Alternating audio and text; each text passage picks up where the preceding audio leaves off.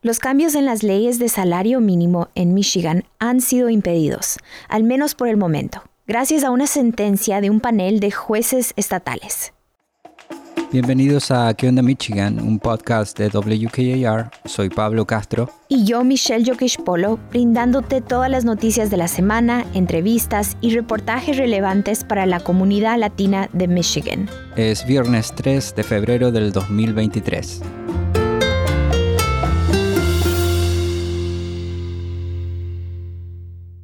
WKAR quiere agradecer a nuestros amigos de Capital Area District Libraries por patrocinar este episodio de ¿Qué onda Michigan?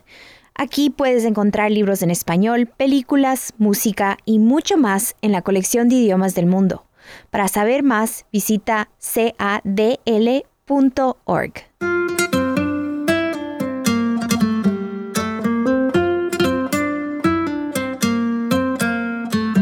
Hace dos semanas, un panel de tres jueces del Tribunal de Apelaciones del Estado de Michigan dictaminó que la legislatura estatal actuó de acuerdo a la Constitución en el 2018, cuando adoptó dos iniciativas de votantes y luego las modificó en la misma sesión.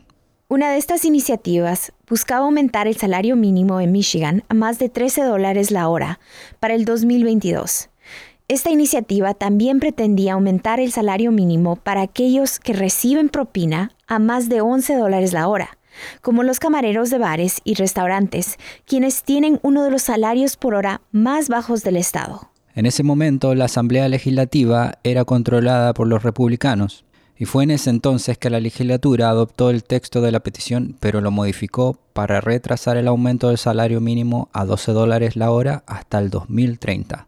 El texto adoptado también mantuvo el salario mínimo de los trabajadores de propina. A esta táctica se le conoce como adoptar y modificar. Sarah Swick es reportera de Michigan Radio en Detroit. Ella se ha mantenido atenta al tema y nos cuenta cómo la legislatura de ese entonces logró que el salario mínimo no suba los niveles que los votantes habían sugerido. Así que en 2018 había dos leyes. Una habría aumentado el salario mínimo para los trabajadores regulares por hora a más de 13 por hora. Y para los trabajadores con propinas había sido de 11 y pico dólares la hora más de las propinas. Así que la idea era eliminar la disparidad entre los salarios mínimos de los trabajadores por hora y los trabajadores con propinas. Así que eso es lo que habría entrado en vigor si la legislatura no hubiera utilizado esa táctica de adoptar y modificar. Cuando estas iniciativas fueron introducidas por los votantes, la legislatura tenía dos opciones. O la aprobaban de la manera que había sido presentada, o utilizaban la táctica de adoptar y modificar. Pero en ese entonces utilizaron este proceso de adoptar y enmendar que por lo que yo sé no tenía precedentes. No creo que se haya hecho nunca antes y lo hicieron para cambiar esencialmente el lenguaje de la ley de modo que realmente destruyera las disposiciones que estaban en la ley. Así que se aumentaron el salario mínimo que ahora es más de 10 dólares la hora y sigue siendo más de 3 dólares la hora para los trabajadores que reciben propinas, pero redujeron la legislación, la suavizaron. Así que ahora estas decisiones se han convertido en el tema de una batalla judicial. En el 2018, la legislatura recibió mucha presión por parte de dueños de negocios y restaurantes para no pasar las iniciativas. Y esto, especula Sara, probablemente fue una de las razones por las que la ley no pasó de la manera que había sido presentada. Básicamente su argumento era que las empresas, sobre todo las pequeñas, los restaurantes, tendrían que cerrar si se hubieran visto obligadas a pagar el salario mínimo sugerido. Desafortunadamente para los trabajadores, esa lógica ha ganado mucho favor a causa de la pandemia.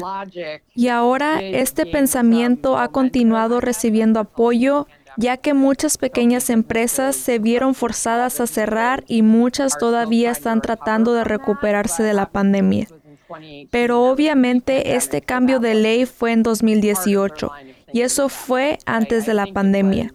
Así que eso no era parte de la lógica de los legisladores, pero creo que fue básicamente la presión de los grupos empresariales y la comunidad empresarial que realmente no querían el salario mínimo y los requisitos de licencia por enfermedad pagada. Mother Justice, un grupo que ha estado abogando por estas iniciativas de petición tal y como habían sido escritas originalmente, demandó a la legislatura por haber cambiado el lenguaje de la iniciativa.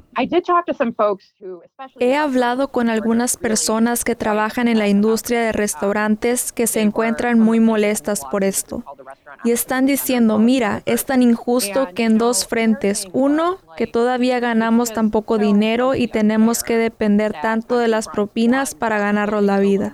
Pero en segundo lugar, lo que hizo la legislatura es decir, hicimos todo según las reglas con procesos de referéndum válidos y la legislatura utilizó una táctica clandestina para atacarlo. En julio, un juez del Tribunal de Reclamaciones se puso en el lado de Mother Injustice y emitió una orden que habría cambiado el salario mínimo a lo que originalmente pretendían los organizadores de la iniciativa. El dictamen del juez fue apelado por los abogados del Estado ante el Tribunal de Apelaciones de Michigan. Sin embargo, el tribunal declaró que la legislatura sí tenía la autoridad para aprobar y enmendar las iniciativas de petición al mismo tiempo. Ellos dijeron que las intenciones de los legisladores aquí pueden haber sido malas. Y de hecho, un juez escribió una opinión concurrente reprendiendo a la legislatura diciendo que lo que hicieron fue muy antidemocrático y no se veía bien. Pero también dijeron que lo que los legisladores hicieron no era inconstitucional que estaba dentro del poder de la legislatura para hacer esto y actuaron legalmente. Así que va a haber otra apelación. Los demandantes van a apelar ante el Tribunal Supremo de Michigan y ahí es donde se decidirá en última instancia. Ante la decisión del Tribunal de Apelaciones, los empresarios celebraron. Sin embargo, la noticia fue devastadora para los trabajadores y aquellos abogados que luchaban por un justo incremento de estos salarios. Así que están muy molestos y están diciendo que sus medios de vida están en juego aquí, a pesar de que esta batalla legal no ha terminado necesariamente. Esto va a ser un daño real a las personas que trabajan en empleos de bajos salarios. Pero no es solo eso. En el 2018, la legislatura también adoptó y enmendó una iniciativa que buscaba que los empleadores aumentaran los días pagados por enfermedad de sus trabajadores. En un principio, la petición pretendía obligar a los empresarios de Michigan a proporcionar una hora pagada por enfermedad retribuida por cada 30 horas de trabajo. Los empleadores con menos de 10 empleados tendrían que permitir a los empleados acumular hasta 40 horas pagadas por enfermedad remunerada al año y los empleadores con 10 o más tendrían que permitir a los empleados acumular hasta 72 horas de baja por enfermedad remunerada al año. Sin embargo, la legislatura modificó la petición para eliminar los requisitos en empresas con menos de 50 empleados. La sentencia del mes pasado del Tribunal de Apelación mantiene la exclusión de los empresarios con menos de 50 trabajadores. Si los salarios mínimos suben, esto podría significar un ajuste para los empresarios. Es decir, puede que tengan que no contratar a tantos trabajadores o que tengan que subir los um, precios o hacer todo tipo de otras cosas para compensar um, el tener que pagar más a los trabajadores. Al mismo tiempo, creo que hay algunas um, investigaciones que sugieren que eso les va a tocar hacer a los empleadores.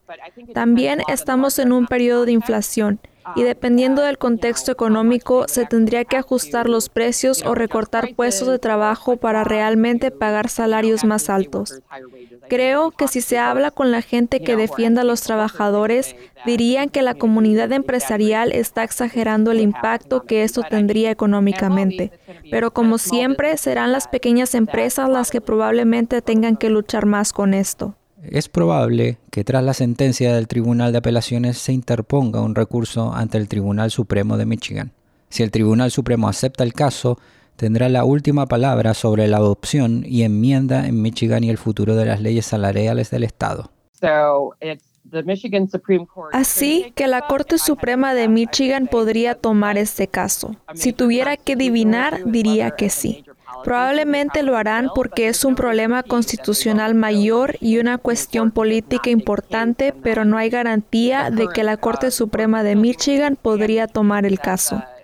Y entonces el actual fallo del Tribunal de Apelaciones se mantendría lo que significa que el salario mínimo se quedaría donde está y que la manera que la legislatura modificó la ley se mantendría válido. Por lo tanto, el salario mínimo se mantendría en torno a los 10 dólares la hora, con algunos aumentos lentos a lo largo del tiempo. Y todavía continuará esa enorme disparidad entre los trabajadores por hora y los trabajadores con propinas. Así que creo que los trabajadores o las personas que abogan por los trabajadores con los que he hablado realmente no saben qué va a pasar y están poniendo todas sus esperanzas en esta apelación, que pueden obtener un fallo como el que inicialmente obtuvieron del Tribunal de Reclamaciones, pero todo es incierto por ahora. Y mientras tanto están atrapados en esta serie de patrón de espera y con esta ley modificada. Por ahora, la lucha por un ajuste de salario mínimo está en pausa y mientras algunos empresarios lo celebran como un triunfo, muchos trabajadores están ansiosos por ver si van a tener la oportunidad de ganar un salario mínimo más alto y justo. Este episodio fue producido por mí, Michelle Jokish Polo. Sofía Mireles nos ayuda en asistencia de producción. Lo editaron Pablo Castro y Karel Vega. Escucha ¿Qué onda Michigan en todas tus plataformas favoritas de podcasts. ¿Qué onda Michigan es una producción de WKAR. Asegúrate de seguirnos en Facebook buscando ¿Qué onda Michigan? También puedes escucharnos en la radio todos los sábados a las 9.45 am y los domingos a las 8 am sintonizando la estación 102.3 FM o la 870 am. Soy Pablo Castro. Y yo Michelle Yokish Polo. Hasta la próxima.